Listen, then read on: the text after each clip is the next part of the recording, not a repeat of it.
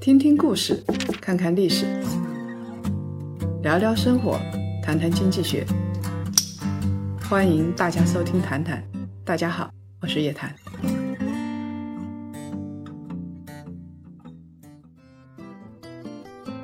亲爱的檀香家人们，周五好，又到了我们谈谈的时间了。这一周呢，我们要来谈一个老生常谈，但是大家都很关心的话题。我们认为这个市场已经发生了非常大的变化。这个市场就是房地产市场。大家现在耳熟能详的就是恒大、许家印的事情，它已经成为热门的热门了。今天跟我在一起的是我们内容团队的总监顾老师，你对这个事情怎么看？各位檀香，周五好。那么又到了我们每周固定的谈谈时间。今天我们讨论的是非常热门的这个房地产的问题。刚才叶老师也说了，最近要是在我们的微信视频号已经讲了很大的这个事。实际上，我觉得当下就是还是符合我们叶檀财经对于楼市的一贯的判断。那么楼市它是一个上有顶下有底的这样一个走势。那么我们其实可以看到，房地产市场在最近的，尤其是最近的一年，它是明显的发生了一个变化。呃，第一个我们感受到的，其实就是它的整个市场是变冷，尤其是从土拍这个事情上是反映的非常非常明显。第一个例子呢，就是土地流拍了啊，有不少城市土地流拍了，当然主要在郊区或者是限制比较多的一些地方。九月十五号啊，杭州进行了第二批的集中供地，拿出了十宗地块，最后啊有九宗因为报名的开发商没有达到规定的三家以上，没有办法正式的进入竞价环节，也就是说十块里边有九块没有顺利的出手都没有。他甚至都没有逛，对，还没有进入到环节里面去。这样的，其实大家知道流拍并不是一件新鲜的事情啊，但是这样的流拍已经在全国多个城市就是相继出现了，比如说合肥啊、成都啊、沈阳啊这样的城市。从六月份开始，也就是说从第一批集中供地的那个时间点开始，全国涉及住宅的这样的用地流拍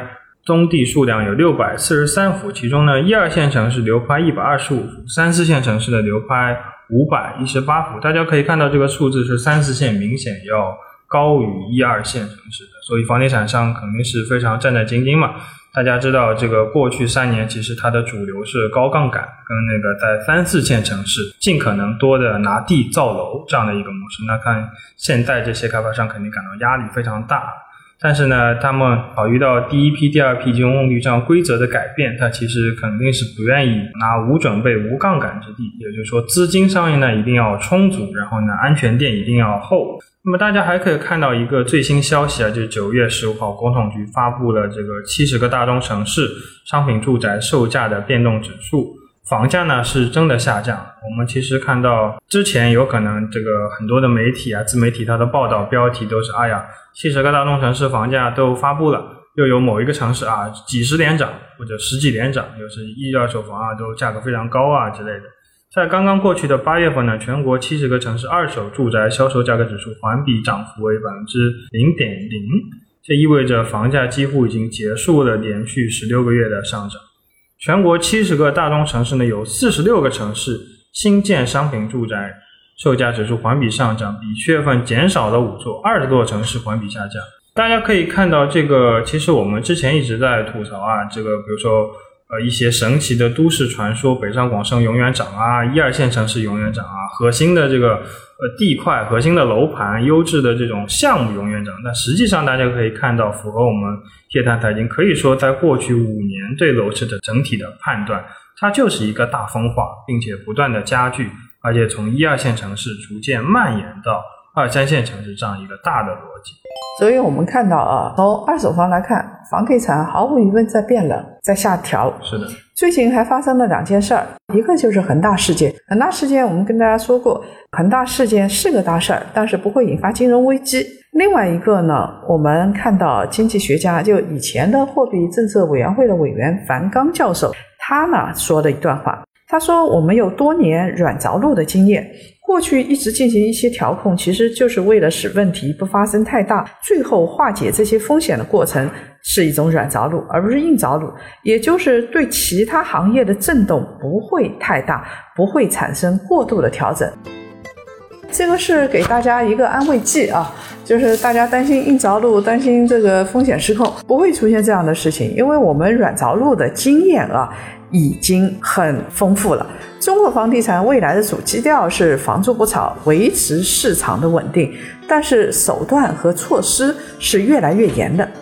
对，其实过去的话，大家知道，在中国这个无论是经济界啊、楼市、股市的，我们一直在讨论一个问题啊，就比如说中国上市公司的利润，它能够买多少房，或者一个房子抵多少个上市公司，以及我们的房地产到底是这个几泡沫还是四泡沫等等等问题。现在大家可以看到，这个樊纲教授已经给大家吃了这样一个定心丸，我们肯定会有序的将各种各样的风险化解掉。我们也是非常有经验。七月份开始呢，就房地产面临这个压力是前所未有的，它有很多不同种的压力，比如说去化的压力、销售回款的压力、资金现金流的压力、有利润的压力，还有降杠杆有三道红线啊，以及后来推出的这个它的拿地金额不得超过销售额，我记得是百分之四十吧。其实这一切一切的目标就只有一个，让房地产要去高杠杆，呃，去金融化。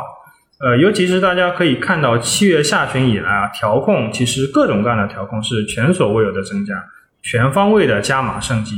无论它是一个政策面的、资金面的，还是土地面、销售面，房企都是承受了前所未有的压力。包括我们最近跟一些同行的小伙伴交流，很多他们都离开了房地产这个行业。我问了一个这个卖房的小哥，我说你这个房子是什么房子？带看，他现在连这个激情都没有。我去问他，他说你有没有钱？你有没有现金？你有多少钱？你能够一次性的支付吗？因为现在他们去银行去二手房贷的时候特别的难。那么我们这一切啊，主要是从政策开始的。我们发现啊，这个今年以来。一到八月，地方出台的政策是四百多项，调控是前所未有。然后它有各种各样的调控措施，在我眼里啊，这些调控措施主要是针对几点的。你比如说，针对开发商，你不能太多借钱，你的土地款要怎么付，对不对？是去杠杆的。它还针对银行进行监管。七月二十七号，银保监会的官网集中晒出了上海银保监会的十七张罚单。然后呢，这些罚单主要就是为房地产企业和个人买房输血的。也就是说，它不光是盯着开发商，还盯着银行。这个东西是一定一个准的，银行也不敢干这样的事情。另外一个呢，就是要出台房票了。最典型的就是武汉，武汉的住房保障局在。官网上发的一个文件，以后在武汉的限购区买房要凭房票买的。然后其他呢，就是被住建部约谈的也有不少，因为你地价、房价上涨过快，像银川、徐州、金华、泉州、惠州这五个城市。另外一个呢，又强调了。房住不炒，还有一些就是指导价。我们知道备案价其实跟指导价比较像，这是一手房，二手房现也有指导价了。像深圳和广州，八月三十一号的晚上啊，广州市相关部门发布了建立二手住房交易参考价格发布机制的通知，里边强调，对于热点区域住宅小区，要参考过去一年。二手住房的网签成交价格、评估价格这些因素，形成二手房的指导价。大量二手楼盘评估价格呢，就出现了腰斩。这一系列调控下来，我们的房地产要初步见效，是几年的时间呢？从它这个政策来看到，七月二十三日，住建部等八部委联合发文，要持续规范整治房地产市场秩序。用三年的时间整顿好房地产市场，但其实我们从长周期来看，这个它对中国楼市长期的影响肯定是远超三年，它有可能是五到八年的一个长周期的规划。它其实从各个方面，包括像刚才药师所说的，从它的呃上游，就比如说土地跟当地政府的这个层面，以及它的中游，就是开发商，它的资金的规范性，以及它的拿地的这个比例啊，以及各方面的。回款啊，以及到终端，我们从一个个人的买家呃的资金的来源，尤其是银行信贷这一方面，其实是有整个一个全方位的影响，跟过去几年的调控完全不可同日而语。尤其是这个大家知道二手房指导价这个呃政策吧，可以说是从一二线城市以及核心城市、热点城市逐渐推广到了二三线，这个其实对整个市场会产生一个真正的杀伤力。那么接下来我们肯定这个就给大家详细聊一聊。开发商时间不多了，请所有的开发商、投资人记住这个时间节点，三年时间，留给大家时间是不多的。我认为啊，他这个三年不是瞎说的，这三年时间他要出台一些基础的政策，然后让房地产回归到他们认为的比较均衡的状态。啊，我认为这个三年时间是给某些人来逃命用的啊。那么我们现在接下来说一说二手房价，就是房地产真的变冷了。现在有人在说热，有人在说冷，我们的判断非常清楚，是真的变冷了。首先是体现在二手房的价格上。那么根据诸葛找房的数据呢，最近无锡有一千三百套二手房挂牌价出现了明显的降低。深圳很多二手房的挂牌已经相比年初降低了超过百万，甚至有的房源的降幅幅度是到高达了几百万。包括佛山的二手房挂牌价格都已经超过了六万三千套。那这里其实关注我们时间长的檀香肯定知道，我们非常喜欢关注二手房的价格，因为一手房它就是一个被政府限价的一个市场，嗯，这也导致了很多二手房价的倒挂啊，大家这个以打新的这样心态去买房啊之类的。二手房它更多的体现是一个当下真实市场的成交的这样一个价格，所以说政府出台这个指导价的政策，其实杀伤力是很强，也是很精准的一种调控。我们就去年年底的时候，对于二零二一年的房地产市场是有一个整体的判断的。城市间分化巨大，一二线市场要预防暴涨，二三线城市有政府托底，要预防潜在的下跌。从现在来看，确实也是如此。你不要说一二三四线的分化。包括一线城市里边，郊区跟市区的分化都非常大。现在三四线城市的库存压力是很大的。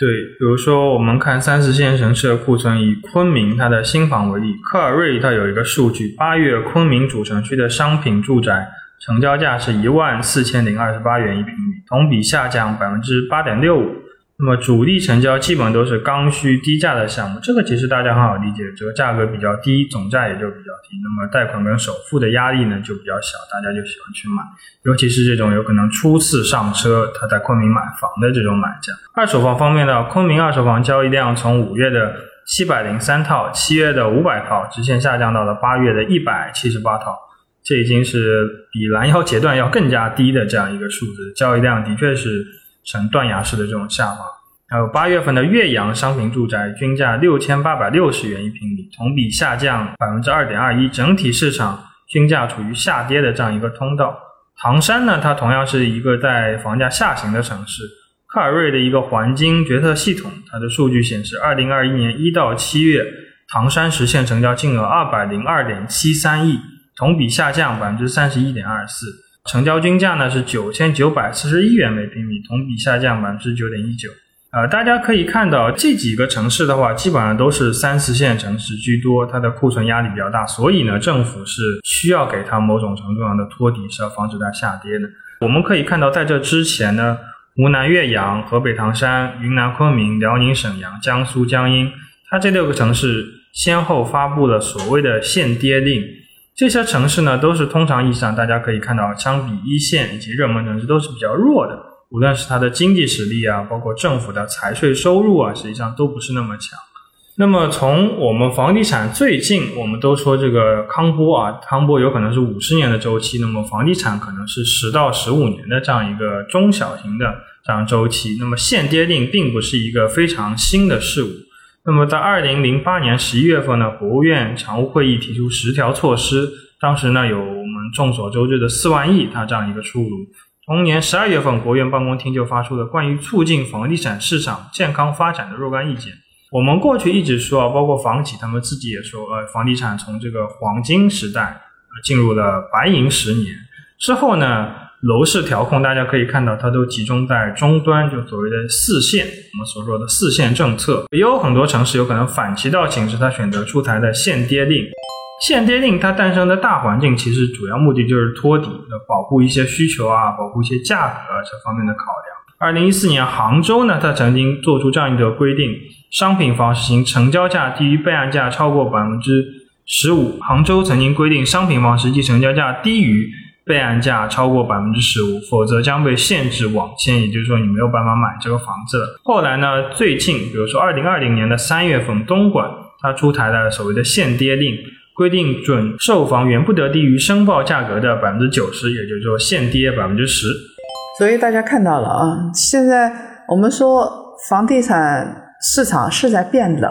一二手房都可以看得出来，尤其是二手房。但是呢，不要以为会暴跌，我们的判断是它热的地方，尤其是一二线城市，它会现涨。但是呢，三四线城市库存量大的城市有暴跌的迹象的话，它会现跌，就它会稳定在一个区间内来回震荡。跟现在的股指差不多。我们看啊，其实像杭州这些城市同样都是如此的。我们看到二手房在下跌，这个就是我们要跟大家说的第一部分，就是从二手房来看的话，包括成交量，包括价格，房地产是在变冷。第二个，我们想要跟大家说的是。那在现在这样的市场里边，我们已经说了要限制这个限制那个啊，它还在压一个价格，也就是面粉价格。我们以前经常说面粉价格贵过面包价格，就土地价格它的上涨速度远远的超过新房的价格，这个也是经常被人诟病的，是吧？是说你地价那么高，那你房价怎么可能跌呢？哎，我们看到。最近土地的拍卖政策这两年发生了很多变化，比如说一拍就拍好多地，集中供地，那它这个到底是为什么呢？大家可以看到，二零二一年二月份啊，其实自然资源部要求二十二个重点城市住宅用地实现两集中，这个就是国家的一个怎么说呢？它是抓住问题的核心，它是主要抓住主要矛盾，它是要求这些城市一是集中发布出让公告。而且，二零二一年发布住宅用地公告不能超过三次，也就相当于一年三次集中式的这种土拍。二是呢，集中组织出让活动。那么，土地是房价的源头，地价呢，我们看过很多的这种研究报告，大约占到最终的每平米售价的百分之七十到九十不等。这个是有一些。数据可以佐证的。二零二一年三月到八月的时候，第一批集中供地城市基本完成，少部分第二批集中供地的城市呢，它提前抢跑了。首批二十二个城市发布集中供地的时间节点呢，它们城市之间差异还是非常大的。其实供地的话，无论是政府还是房企的角度，啊，首先它是一个供地的节奏问题。有些城市呢非常激进，有些城市呢相对来说比较缓慢。那我们也给大家梳理一下，第一批集中供地的城市可以按照时间节点把它分为三类。第一梯队呢是供地非常积极的城市，比如说广州。广州呢第一次集中供地，根据它的自身的规划安排，占全年总量的百分之四十以上。广州呢占总量的百分之六十二啊，非常的激进。就是说按规定的话，它必须要占百分之四十，但是广州自己占了百分之六十二。大部分的土地都出现在了增城、从化、南沙这样的远郊，它也就是说，它有可能市区能供的不多了，它有可能是优先选择了去化一部分远郊的这种地块。其实广州还有一个考量，就是说它有可能也比较担心一次性放这么多的中心区地块会比较麻烦，溢价率会不太好控制。那么第二梯队供地节奏不稳、不急不缓的这些城市，比如说杭州、济南、长春、无锡这样的城市。那么首次集中供地但全年总量呢大概三成左右，百分之二十到三十。政府呢比较稳健，房企呢它也是处于观望的状态，不是特别着急。第三梯队呢是供地节奏比较慢的，比如深圳、厦门、北京、青岛这些城市，基本上都属于呃比较热门的城市。现在呢，其实第一批集中供地已经结束了。其实，在一众城市里，低溢价率的北京，它就显得非常特立独行。这是。第一批集中供地里面比较值得讨论的一个城市，我们从土拍的规则跟政策来上来看，其实除了像重庆这样的城市，它我记得应该是没有设置地价的上限，所以出现了百分之一百二十九的高溢价率地块。那么绝大部分城市它的规则都会变得比较复杂，而且会有比如说限地价、禁配件、禁自持这样的土拍规则。然后呢，要按照控制土地溢价率，根据成本，比如说增加一些安置房啊、租赁住房，然后建好之后交给政府，要稳定市场的这样一个预期。所有的这些城市啊，我印象比较深的是北京。北京这座城市这两年让我印象很深刻，原因就在于说它是领头兵。以前我们老说深圳是领头兵，那北京呢，它的地价是比较低溢价。按理来说它是首善之区，但它溢价很低。第二呢，按理来说它的房价应该很高，但是呢，它的房价不涨，它又成为一个标兵。包括北京的郊区，房价是在大跌的。所以我现在从看深圳转到了看北京的房地产的价格。它一系列的政策啊，其实说白了，目标就是第一，我集中供地，你土地价格给我下去，但是我。土地价格下跌是有目标的，是有要求的。你比如说，开发商，你的配件要增加，你要给这些保障房啊这些比例你要上升。另外一个呢，你的自持物业要增加。以前我们那么开发商拿到地能卖全都卖出去，最好一点也不自持。但是现在自持的比例的要求是比较高的，百分之三十、四十、五十，甚至七十。那开发商也就是说，他不卖，他就得靠房租。如果房租不好，他运营的不好，就砸手里了。我刚才给大家说了北京，还有一个城市啊，也跟大家说一下重庆。重庆我们知道它是面积极大的城市，人口也多。那它是直辖市，但本质上呢，除了主城区之外，它其实农村的地区比较多。它最早实现了房票。啊，土地资源呢又比较丰富，所以呢，在黄奇帆先生在那边的时候，他好像他的房地产价格一直起不来。重庆核心区第一梯队的优质项目，所以啊，在重庆投资就跟其他地方不一样了。你要有耐心，你要运营的好，你要支持，而且重庆的核心区跟郊县。哎呀，那个天差地别，可以说是天壤之别。重庆城区呢，它的中中心城区，也就主城区，肯定是房企它的呃兵家必争之地，争论的一个焦点，也是这一波上涨的一个受益者。主城区它其实从价格上来看，已经远远甩开了它的郊区，它的成交楼面价大约是现在已经达到了九千一百三十三元一平米。其他十七个市辖区楼面价尽管基本上都突破了两千块钱一平米，这个价格其实是很低的，它只是达到了主城区的五分之一。重庆这个城市可以说是主城区跟郊区分化呃差距极其大的，所以这样的话，其实我们可以梳理一下二零二一年的重庆楼市啊，它出现了三个这样一个比较明显的大趋势。第一个呢，就是大型的央企和民营企业的你们的龙头房企，它的优势在持续扩大。像龙湖啊、融创这样比较中大型的房企成为赢家，因为他们的这个资金都是比较充足的嘛，相对来说监管也是比较合规。其次，第二个就是联合拿地，成为这些房企就是降低压力、一起开发项目的一个主流，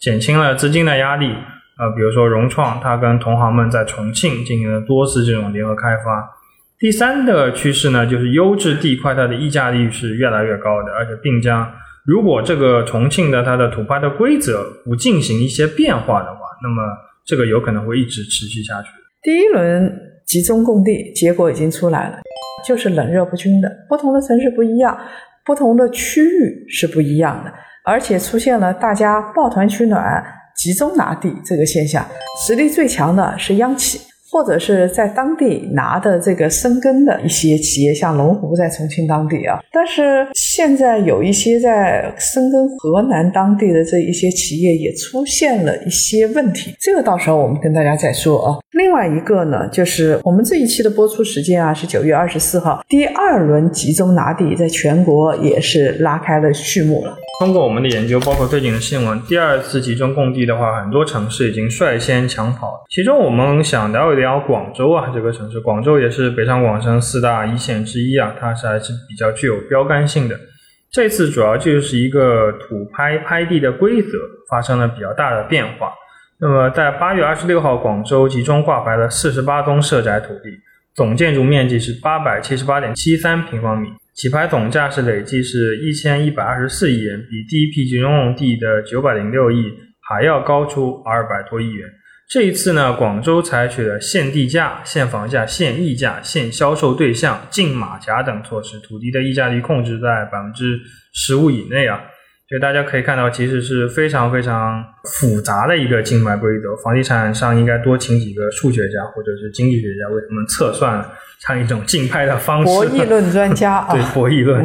拍卖的方式呢分为三种。它这个广州是设置了限地价加净字尺加摇号，这是一种方式。然后呢是限房价、限地价、净字尺加摇号，这是第二种。然后第三种呢是限地价加净字尺加一次性书面报价。大家其实可以看到，这个一次性报价，其实在之前很多城市都有过出现。比如说第一轮时候的苏州，苏州就采取了一种类似的规则。我们简单把它描述就是。呃，假设这个土地价格到了他们设置的上限，那么多个房企交行一次性的一轮报价，那么最终取的这个报价数呢，这个获胜的竞拍房企不是取最高价，而是取最接近平均价的那一家房企，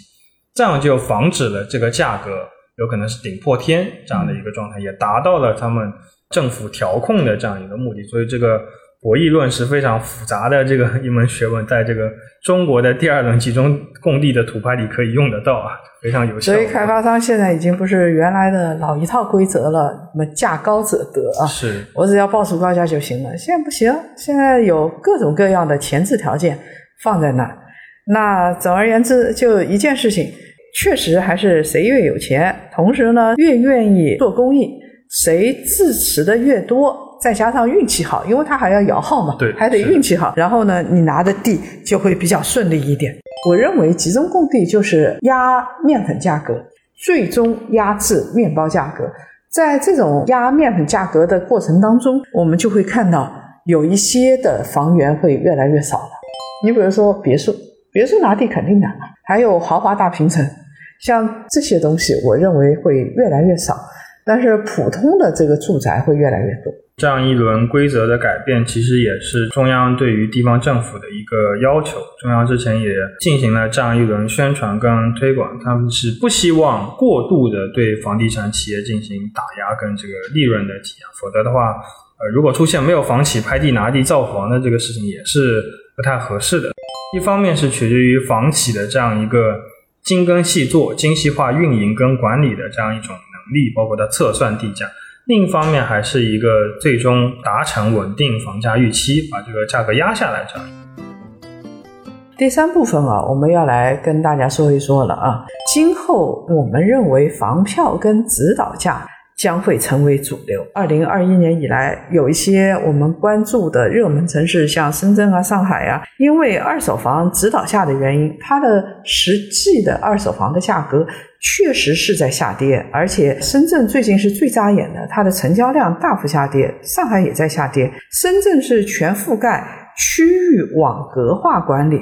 以住宅小区作为区域的网格单元，发布了三千五百九十五个住宅小区二手房成交参考价格。这个让我想到美国，美国是你一套房，这套房现在挂牌价是多少？你到网上去搜，每一套房子的价格你都能看得到，是清清楚楚的。那这个深圳的这个做法呢，有一点像控制疫情的做法，就是我网格化管理了。深圳当地的中介把深圳的这个新政称为“二零八新政”，杀伤力啊比我们的想象中要大得多。因为政府一旦出台了二手房的指导价，它不是说说而已。当低于市场成交价的时候啊，银行的贷款要以参考价格为准，也就是说。你不管价格是高还是低，反正政府有一个参考价和指导价在那边。其实以前也有，主要是交税的时候用的。现在呢，这一块银行贷款啊什么